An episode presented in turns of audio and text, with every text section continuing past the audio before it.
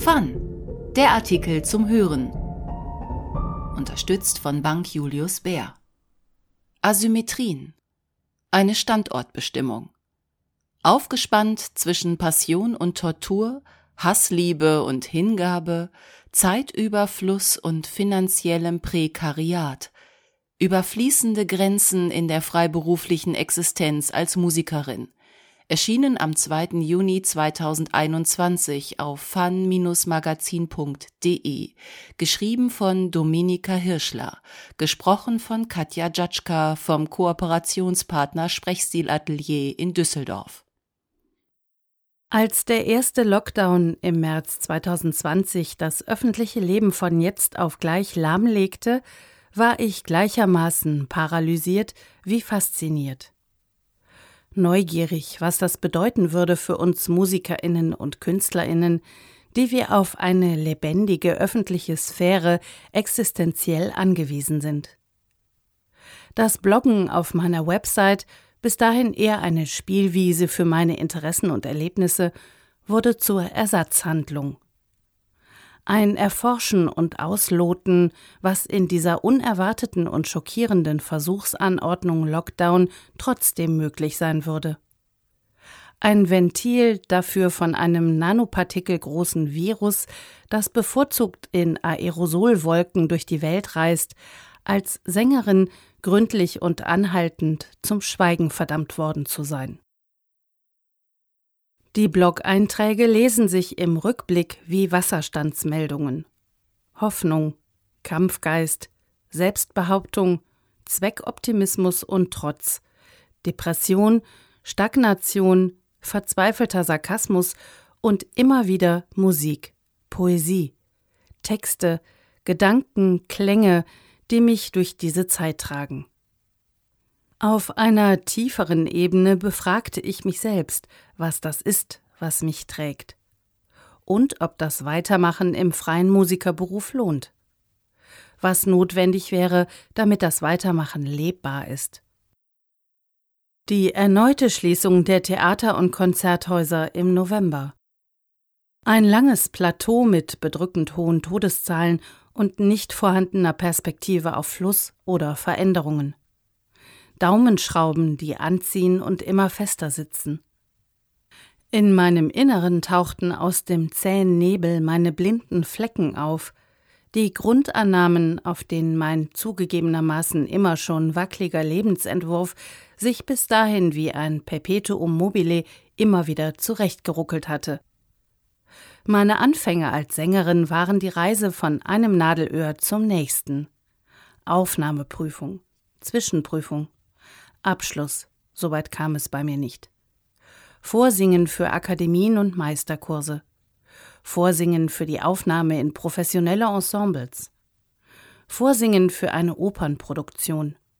Vorsingen vor Kirchenmusikerinnen. Unterrichtskonzepte entwerfen, vorunterrichten, Kurse geben, unterrichten, am Ball bleiben, Aufnahmen organisieren, selbst Konzerte organisieren, Weiterbildung, sich mit einer Website präsentieren, auf Social Media präsent sein?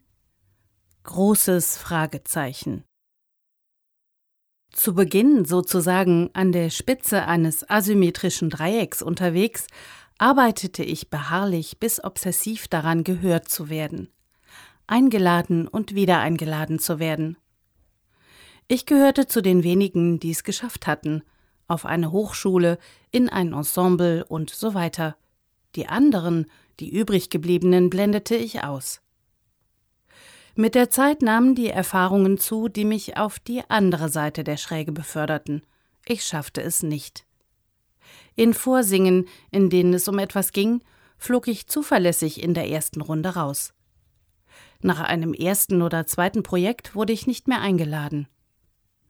Einige längere krankheitsbedingte Auszeiten brachten mein bis dahin recht gut funktionierendes Netzwerk an Kontakten und Auftraggebern an den Rand des Zusammenbruchs.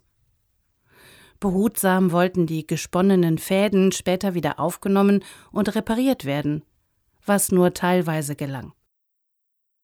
Etwas passte nicht. Meine Stimme? Meine Persönlichkeit? Jemand anderes passte besser. Oder es war sowieso angesagt, dass alle Positionen regelmäßig rotiert und langsam aber sicher mit jüngeren, willigeren, vielleicht hungrigeren KollegInnen besetzt wurden. Freie Ensembles verloren ihren Hauptsponsor. DirigentInnen wechselten, KirchenmusikerInnen gingen in Ruhestand. Der Zahn der Zeit. Der Nachwuchs wollte berechtigterweise seinen Platz einnehmen. Meine Schwerpunkte verschoben sich. Fortuna war launisch, mal gewährte sie ihre Gunst, mal nicht. Lust und Frust hielten sich in etwa die Waage. Auf der Habenseite wunderbare Musik, inspirierende Kollegen und nicht zuletzt viele spannende Reisen. Weiter glaubte ich immer noch daran, dass ich einfach nur besser, zuverlässiger, optimierter, noch enthusiastischer und angepasster werden müsste. Dass es zumindest ein paar Schrauben im Getriebe gab, an denen ich drehen konnte. Auch wenn es im Großen und Ganzen zwischen Glück, Zufall, Angewiesensein und Ausgesetztsein changierte, das Lebensgefühl als freie Musikerin.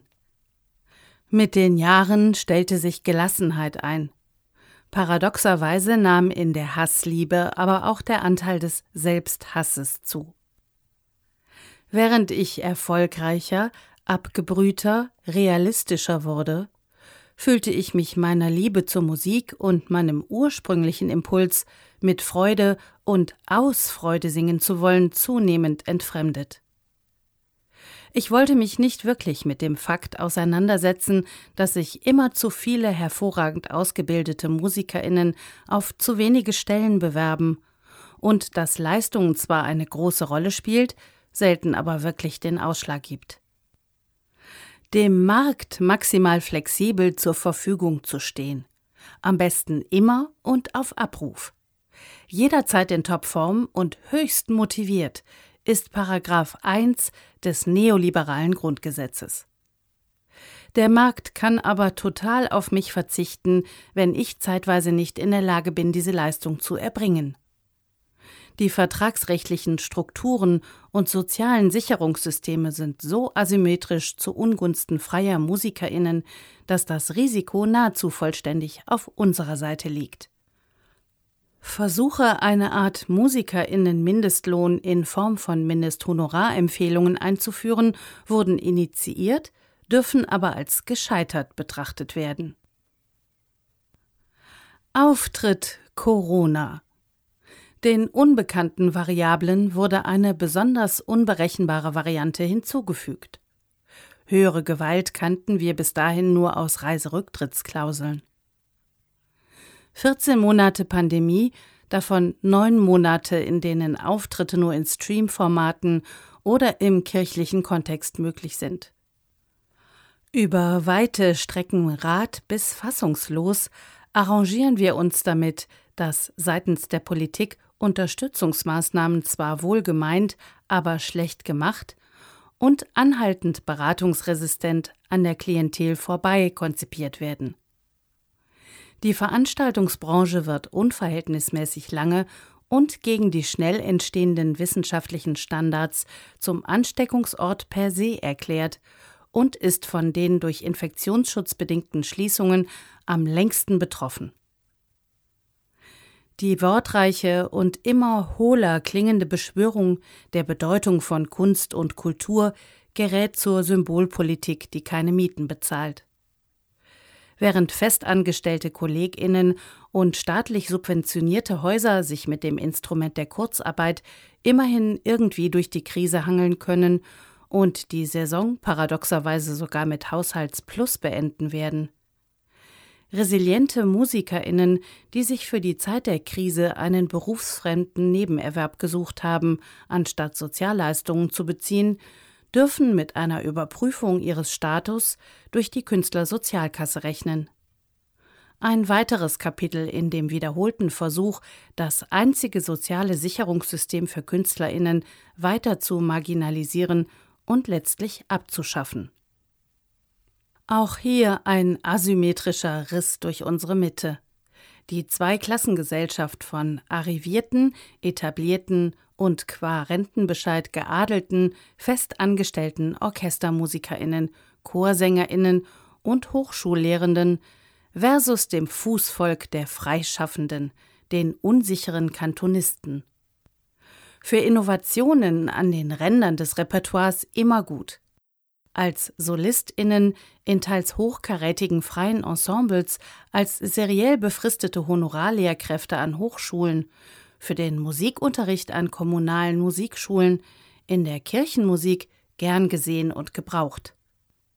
Im bürgerlichen Musikleben zwischen Blasmusik, Oratorienverein und städtischen Orchestern angesiedelt, aber letztlich verzichtbar wenn man die Maßnahmen der Politik zu Ende oder von ihrem Ende her denkt, muss man zu dem Schluss kommen, dass eine große Zahl hochqualifizierter Musikerinnen sich anderen Berufen zuwenden muss.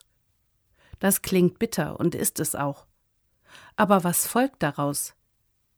Für weite Teile der Bevölkerung ist der Freiberufler das unbekannte Wesen überhaupt erst mit der Pandemie auf dem Radar erschienen diese Aufmerksamkeit zu nutzen, reeller und politischer zu werden, selbstbewusster, aber engagierter, halte ich für eine Chance. In der Ausbildung werden wir so selbstverständlich und unhinterfragt auf Rivalität konditioniert, dass es uns schwerfällt, uns solidarisch zu begreifen und bei aller Individualität den gemeinsamen Nenner zu suchen, um geschlossener aufzutreten und sichtbarer zu werden. Die Krise hat uns die Chance geboten, uns ehrlich zu machen.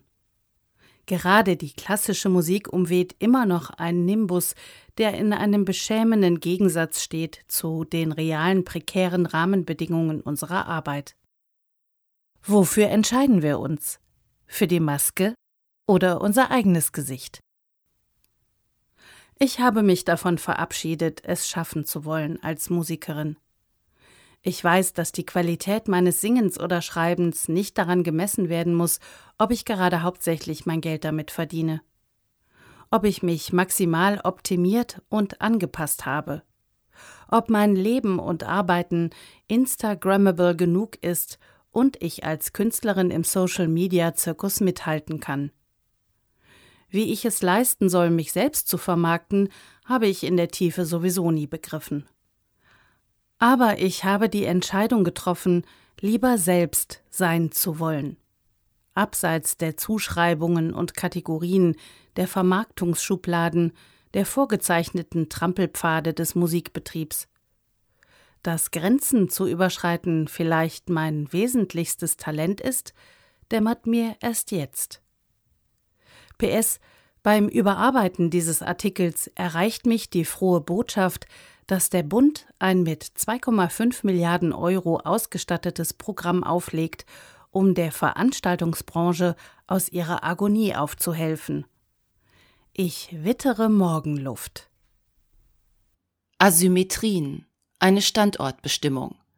Aufgespannt zwischen Passion und Tortur, Hassliebe und Hingabe, Zeitüberfluss und finanziellem Prekariat, über fließende Grenzen in der freiberuflichen Existenz als Musikerin, gesprochen von Katja Jatschka.